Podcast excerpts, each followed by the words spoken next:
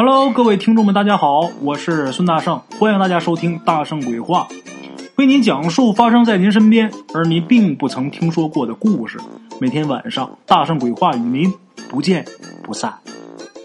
Hello，各位亲爱的老铁们啊，今天大圣啊，给大家换换口味儿，咱们今天呢来说这么一个发生在日本的这么一个鬼故事啊。相传很久以前呢。日本有这么一个叫孟窗的法师，这法师叫孟窗啊。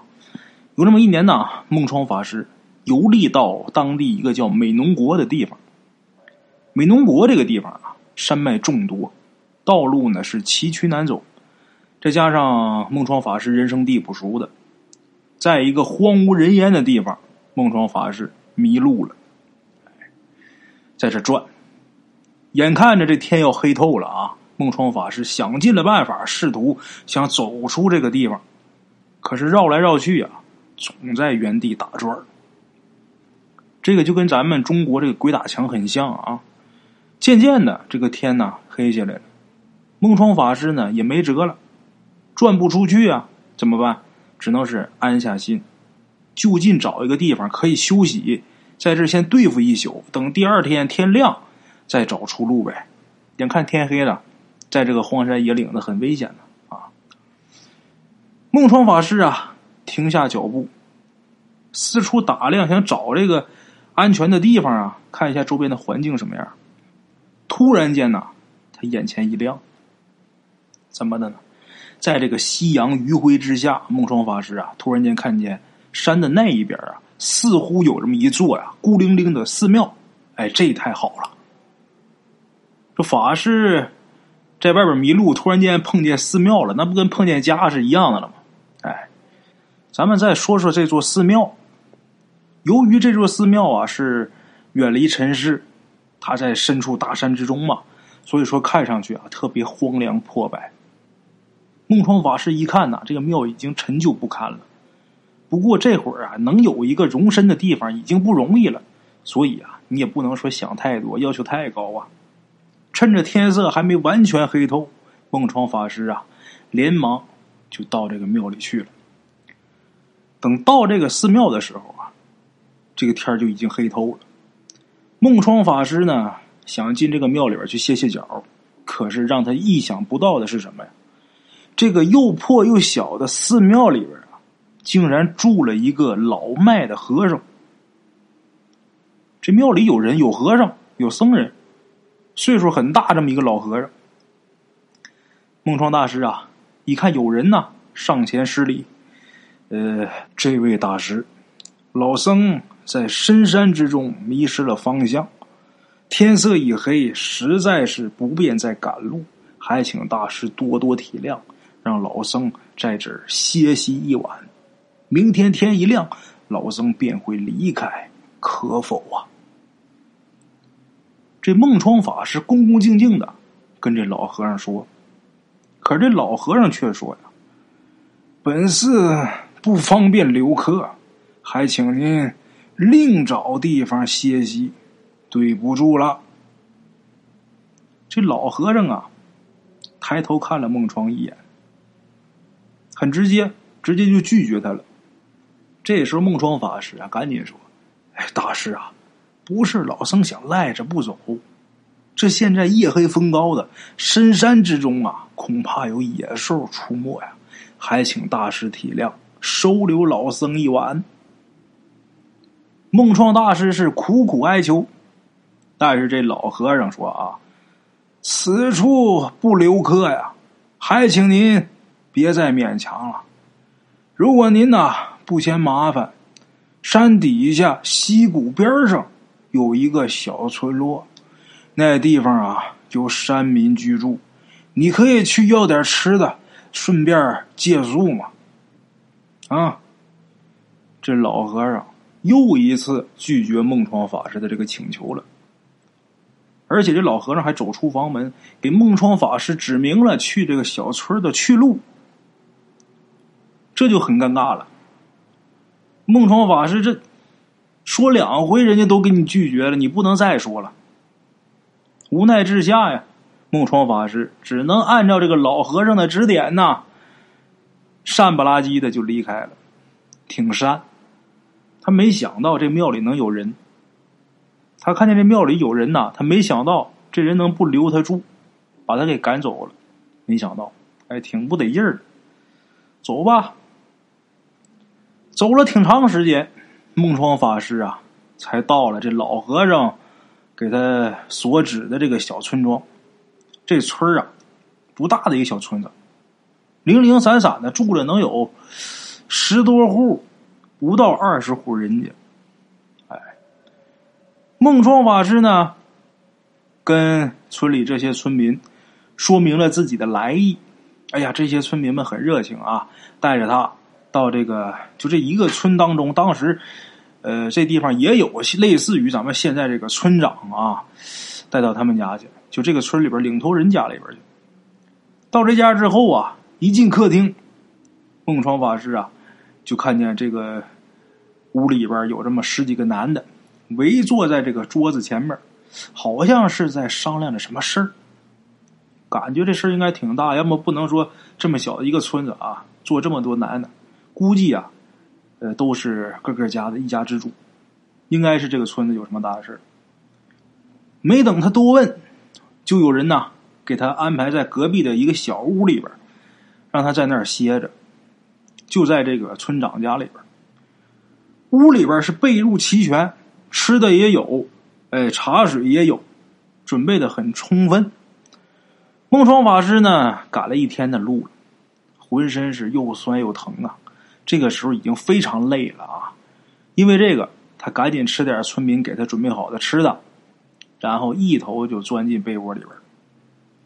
很快这人就睡着了，吃饱喝得，因为太累了啊，一沾枕头，没一会儿着了。那么现在啊，有好多好朋友说这个。失眠睡不着觉，大圣，我觉着啊，这失眠一共有两种。第一种，心里边想的事儿太多，心不静，所以睡不着。第二种，就是闲的，每天啥都不干呢，除了躺着就是歇着。你这身体呀，没有那么大的负荷，所以身体啊不那么想休眠，所以你睡不着觉。你一天要是干一天活回去啊，保证你呼呼大睡。这是人的这个生理需要啊，哎，所以说睡不着的好朋友，多加强呃身体方面的运动啊，加大点运动量，多锻炼身体，肯定能睡得着。哎，咱们接着说啊，这梦窗法师睡到半夜，睡得正香的时候啊，他被这么一阵撕心裂肺的哭声给惊醒了。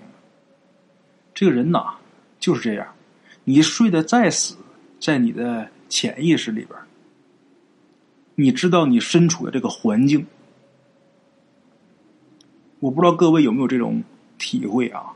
就是你在一个不是你认为很踏实、很安全的地方，哪怕是你睡得很沉，但是稍微有一点动静的人就会惊醒。要么说，人体这个潜能啊，真的是有待开发呀。啊，木窗法师就是睡得正香的时候，被这么一阵撕心裂肺的哭喊声给惊醒。这个他是在人家这个地方借宿，如果他在家这种状况，你外边别说是哭喊声了，你放炮仗他都不一定醒。就是因为身处的这个环境，他自己觉得潜意识里边觉得不是这么安全，所以有点动静的人一咕噜就起来了。蹦床法师坐起来之后啊。还没来得及起身出去看，这时候就看见一个年轻人呐，把门推开了，手里边啊提着一个灯笼，啊，这年轻人呢看见孟窗法师啊已经醒过来了，然后就毕恭毕敬的啊对他行了一个礼。过去这个法师啊、和尚啊，包括现在啊也都很受人尊重，过去更是啊，现在稍微还差。这年轻人。给孟窗法师啊行了一个礼，然后啊跟孟窗说：“大师啊，非常抱歉呐，刚才惊扰到您休息了。在下我觉得呀很惭愧，但是呢，在下有一事儿不得不跟大师诉说呀。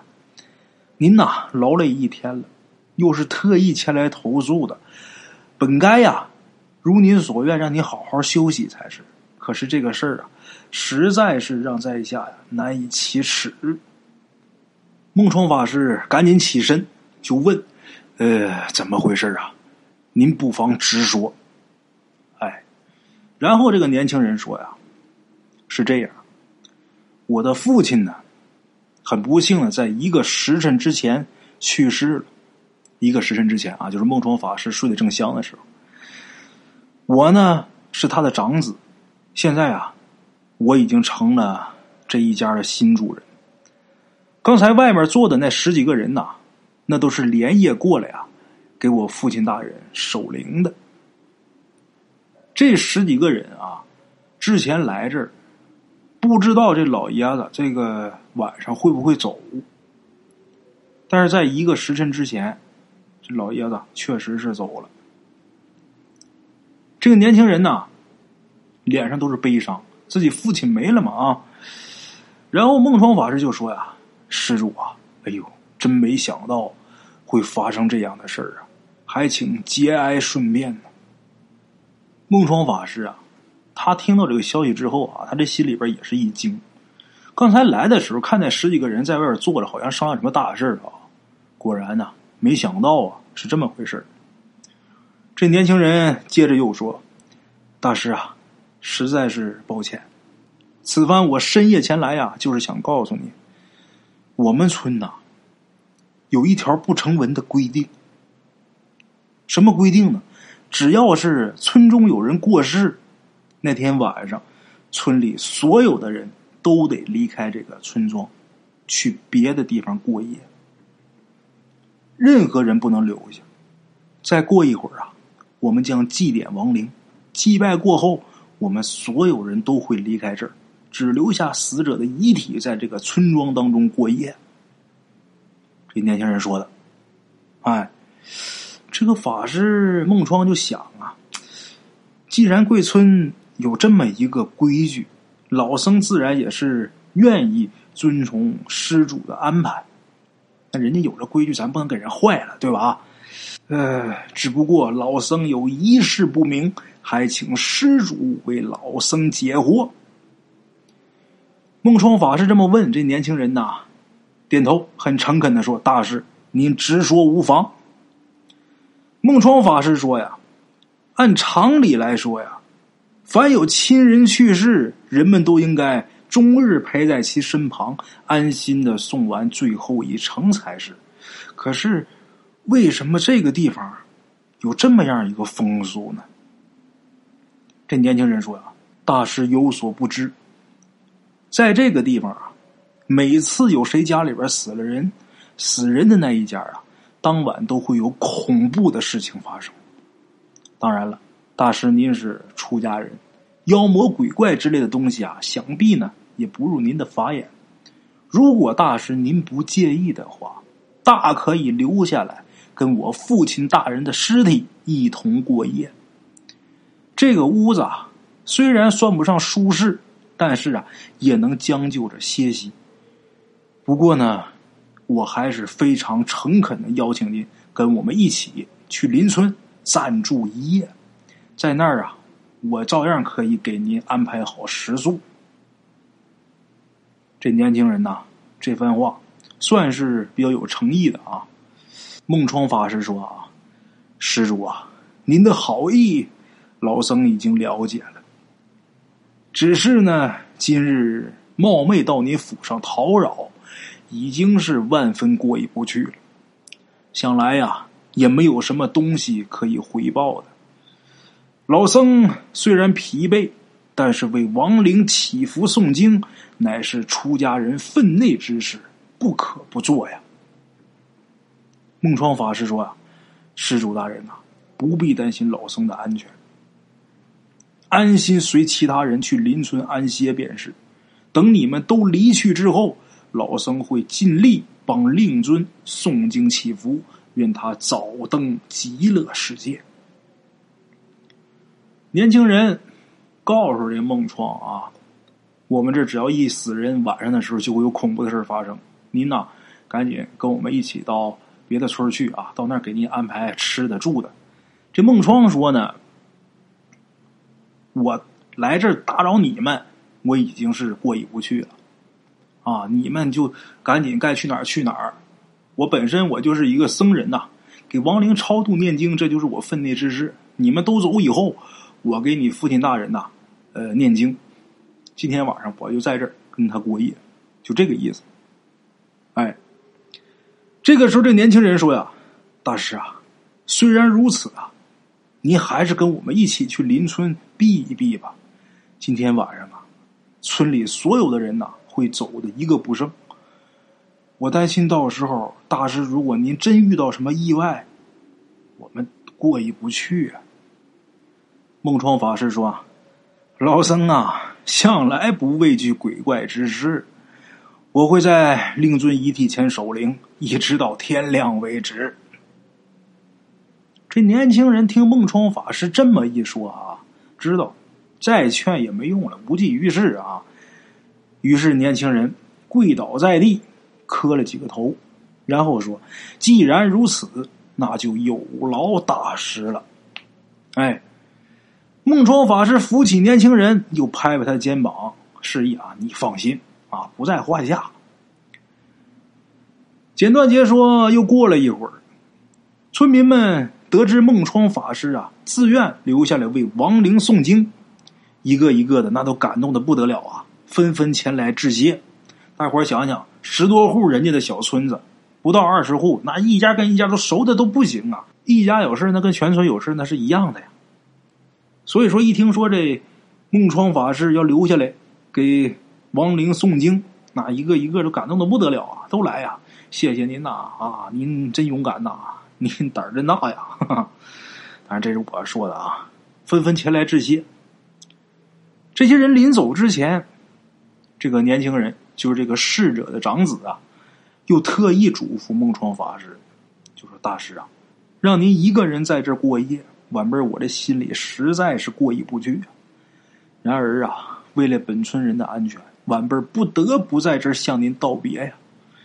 本村有这么一个规矩，凡是死人的当晚，村中所有的人都要在午夜来临之前离开这个村子，要不然呢。”就会发生可怕的事儿，我们必须马上离开。还请大师您多多保重。如果今夜您见到什么诡异的事儿啊，还请明天一定告知在下。这就算是道别了。哎，孟窗法师点点头，目送着村民们离开了村庄。话说，所有人都离去之后，孟窗法师独自来到停尸间。一看老村主的这个尸体呀，用白布裹着，静静的放在房间正中。尸体的四周啊，摆满了各式各样的贡品。头那个地方还摆着一盏油灯，跟咱们中国这个长明灯很像啊。这个场景乍一看呐，有几分阴森恐怖。但是孟窗法师出家人，他不怕这个。来到尸体旁边，坐下来，为亡灵诵起引导经文。这引导经文是为了引导亡灵往生极乐净土的。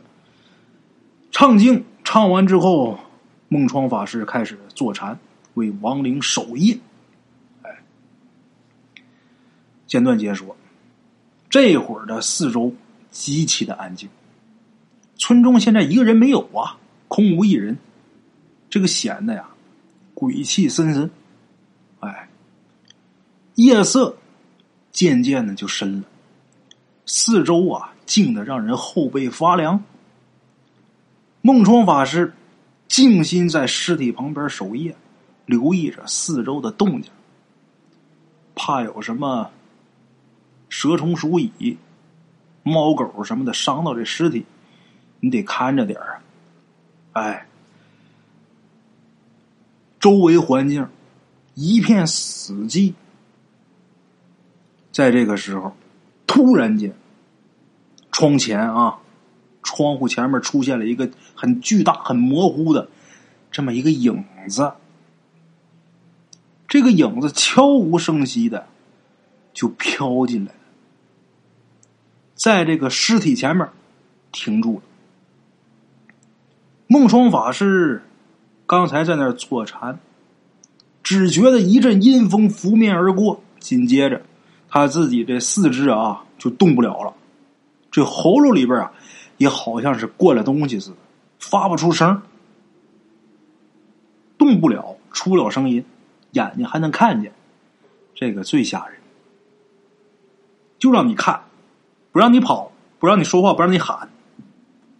孟窗法师只能是呆坐在那儿，眼睁睁的看着那团影子慢慢的往尸体旁边飘。哎，过了几秒钟之后，那影子竟然伸出两只就好像是手一样的东西啊，抱着这个尸体的头啊，咔哧咔哧就开始啃。孟双法师被眼前的一幕吓得几乎就是无法呼吸了，都不敢相信眼前发生的这一切。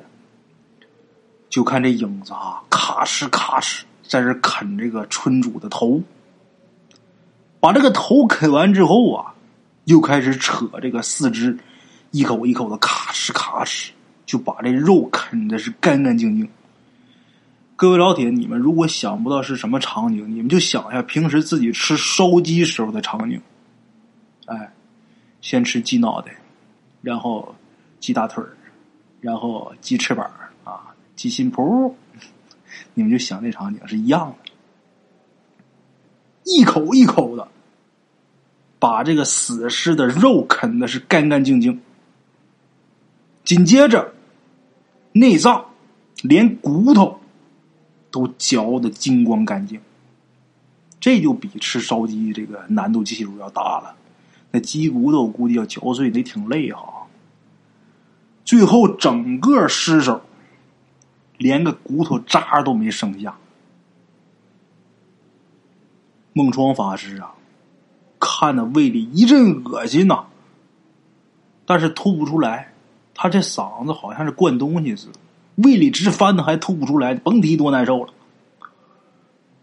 再看这团怪物吃完尸体之后，好像觉得还没吃饱，随手又拿起身边的这些贡品啊，三下五除二的把周围这些贡品席卷一空。看着这团影子吃饱喝足之后，这个怪物。好像是发现孟窗法师的存在了，把这脸儿一下就转过来了，紧盯着孟窗法师，足得有十几秒钟。之后，这个影子转过身去，轻轻的从窗户又飘出去。哎，惊不惊悚？塞不塞牙？哈哈。等这个怪物离开之后，孟窗法师啊，浑身就恢复了，有知觉了，能动了，啊，这胃里边直翻腾，强忍着啊，没吐。再看看地上散落的长明灯灯台，还有碎布，因为这个尸体之前是用布裹着的嘛，他想吃，就像咱吃烧鸡，你得把包装袋先撕开啊，这个裹尸布。被撕的稀碎，一看这场景，孟窗法师心里是一阵寒意啊！啊，尸体就没了。他主要工作是给这个尸体诵经啊。这会儿发现这没了，就别念了吧，再念也没什么意义了。那干嘛呢？睡觉？那得多大心能睡着啊？得了，在这坐着吧。就在这个大厅里边熬过了后半夜，坐了一夜，一直到天亮。第二天天一亮，一早，这些村民陆陆续续的就都回来了啊，都回村了。这个村民们呢，都惦记着孟窗大师的安危。回村以后呢，顾不得休息，全都直奔孟窗法师所在的这个屋子里边来。孟窗法师一直保持着昨天晚上的姿势，一言不发，等待着村民归来。村民们一看孟窗法师安然无恙，心里呀松了一口气。一个一个的啊，都进屋了。然后在这屋里边仔细查看一番，看看哪边边角角、箱子里、柜里边有没有什么妖怪啊。查看一番之后，确定没有什么异样，这才呀放下心来。他们在查看的时候，孟窗法师就注意到了这地方所有的人没有对尸体和贡品消失这件事表示过半分怀疑。按理说啊，尸体和贡品没了，他们回来第一个肯定是得惊讶呀，对不对？哪儿去了？对不对？都得这样啊。这些人回来没一个问的。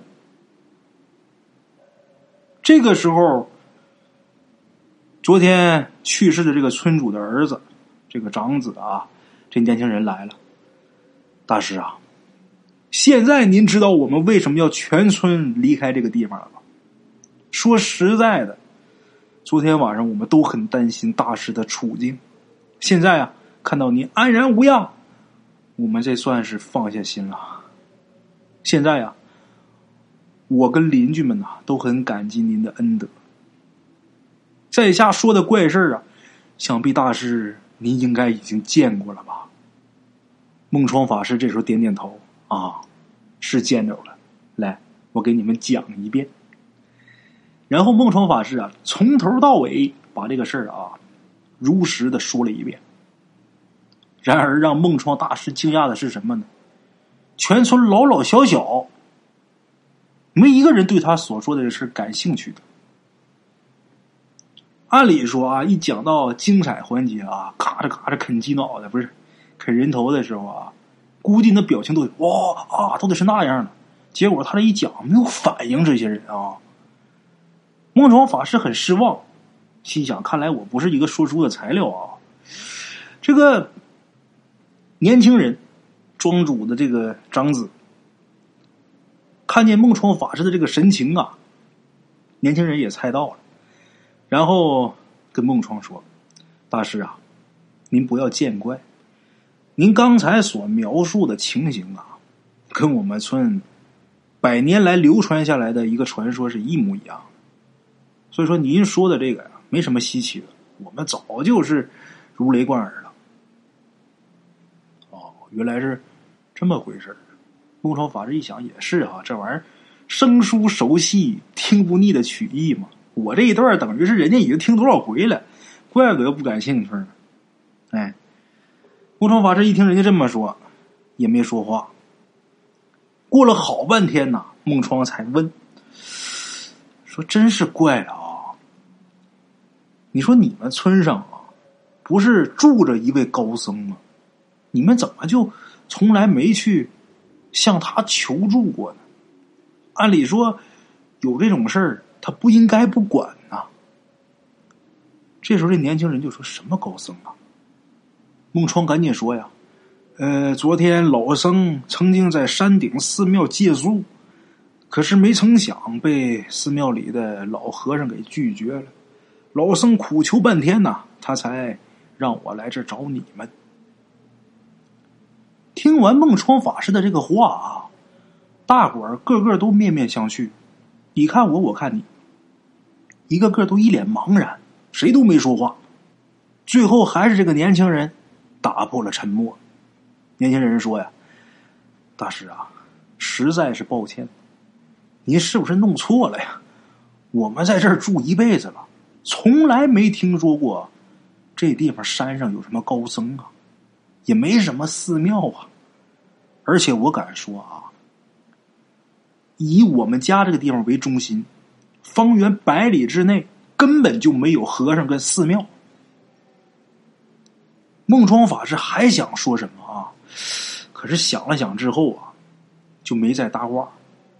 他觉得啊，这地方的村民呐，肯定是被昨天晚上这个怪物给吓傻了，所以啊，一个一个的不敢多说话。怕惹祸上身，啊，那得那我就别多嘴了。这个时候天色呀已然大亮了，孟窗法师啊向村民们问了问路，啊，往哪边去，怎么走？村民们呢又给孟窗法师一些干粮，哎，孟窗法师啊就上路了。好嘛，这一晚上压根就没怎么休息，睡了一会儿之后，一睁眼睛看了一场三 D 电影啊，还是恐怖片上路，简短截说，途经寺庙的时候，孟窗法师啊不甘心，为什么呢？你看我昨天呢跟这老和尚借宿，他给我撵出来了。这村民怎么说没有和尚没有寺庙呢？心里边老觉这是个事儿。所以他就决定再次去拜访那个老和尚，他想证实一下自己不是看见什么妖魔鬼怪了。本来就有一个庙，有一个和尚，这那还能看错吗？啊！这回啊，孟冲法师很快就找到这个小庙的所在了，因为昨天来一回了啊。果不其然，这庙啊还在这儿，这庙里这老和尚也在，可是。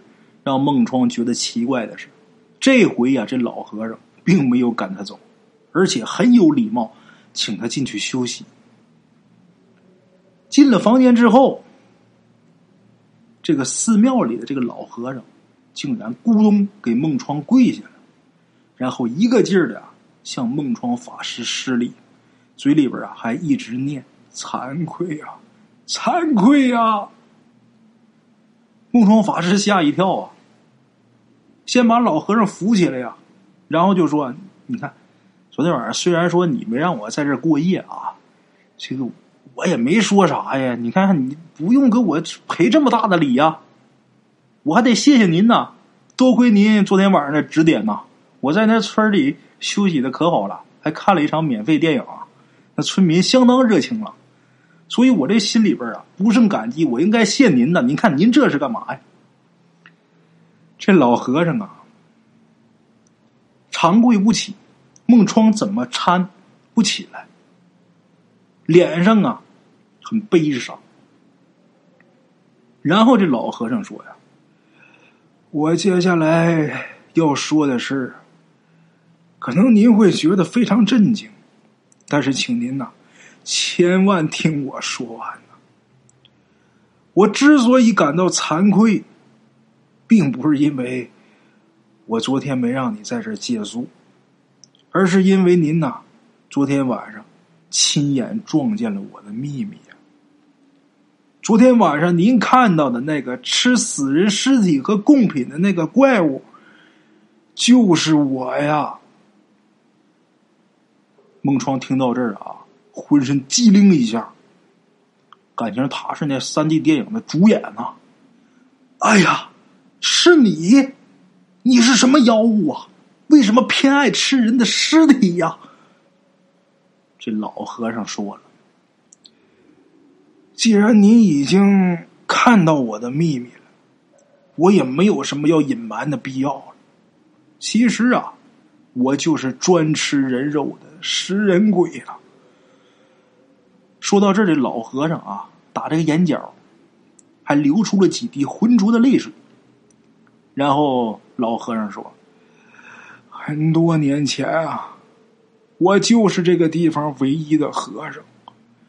那个时候啊，这方圆百里之内，除了我呀，再没有其他的寺庙和和尚。因此啊，只要在这附近有人去世，村民们呐，就一定会抬着尸首，请我为亡灵诵经祈福。”当时啊，有不少人大老远抬着尸体上山。经过好多日子的颠簸呀，尸体抬过来的时候啊，都发臭了。不知道从什么时候起，我开始厌烦这种日复一日无聊的工作。像这样每天为死人诵经守夜呀，很辛苦。可是即便再辛苦，也只能勉强混个温饱而已啊，别的什么都得不到啊。因此啊，长年累月下来，我这欲念和贪念战胜了我的理智和善意。我死以后，我的灵魂就变成了食人鬼，靠食用死人的尸体为生。从那以后，只要是村子里边死了人，我就一定会把尸体吃的干干净净，就像大师您昨夜所见的一模一样啊！孟创一听，原来是这样。孟创说：“你好歹也是个修行之人呐，没想到你竟落到这样的下场，被自己的欲念和私欲所吞灭，也真是可怜呐。”孟创法师在这嘟嘟囔囔的说。这时候，这老和尚说：“呀，大师啊，事已至此，何况你有亲眼见过我的原形。”还请您呐大发慈悲，为我这孤魂野鬼诵经超度吧！我也实在不想再这样继续下去了。老和尚这时候在孟窗法师身前低头叩首，痛哭流涕。我希望早日能脱离这充满着罪孽的苦海，早日投胎重新做人。还请大师成全呐！老和尚这话一说完，立马就消失不见了。与此同时，消失的还有之前那个破庙，这会儿也无影无踪。孟窗大师若有所思的跪在一片长着有一人多高的杂草丛中，他身边呢放着一个破败不堪。青苔变身的五轮塔，这个五轮塔呀，在日本就是和尚、僧人，他这个墓啊，都是呃，你看就一坨一坨的啊。说实话，看你要是往歪了想啊，挺恶心的。这种塔叫五轮塔，哎，就好像是五个车轮子，它有石头的，有这种泥土的啊，一般石头的居多。就像车轮子，你就这样想啊，最底下那是一个最大的车轮子，再往上小一点，再往上小一点啊，一层一层的五轮塔。这是和尚的坟墓啊。孟窗所在的这个地方，就是这老和尚的坟前，没有什么破庙，也没有什么老僧。哎，至于最后孟窗法师。有没有超度这个既可恨又可怜的老僧，咱们不得而知。但是我相信啊，孟冲法师以慈悲为怀，他一定会普度众生啊。好了，各位老铁们，今天呢，给大家讲了一个发生在日本的这么一个传说啊。像这种书、这种故事，大圣我有很多，哎，也不知道大家喜不喜欢这种的啊。如果大家喜欢的话，大圣以后多给大家整理一点，多给大家讲一点啊。好了啊，今天就到这儿，非常感谢各位听众的收听，我们明天见。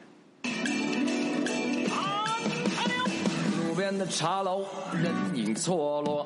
用声音细说神鬼妖狐，用音频启迪人生。欢迎收听《大圣鬼话》。Hello，大家好，我是主播孙宇。吃完了饭，然后就回到张课室上。喜马拉雅、百度搜索“大圣鬼话”，跟孙宇、孙大圣一起探索另一个世界。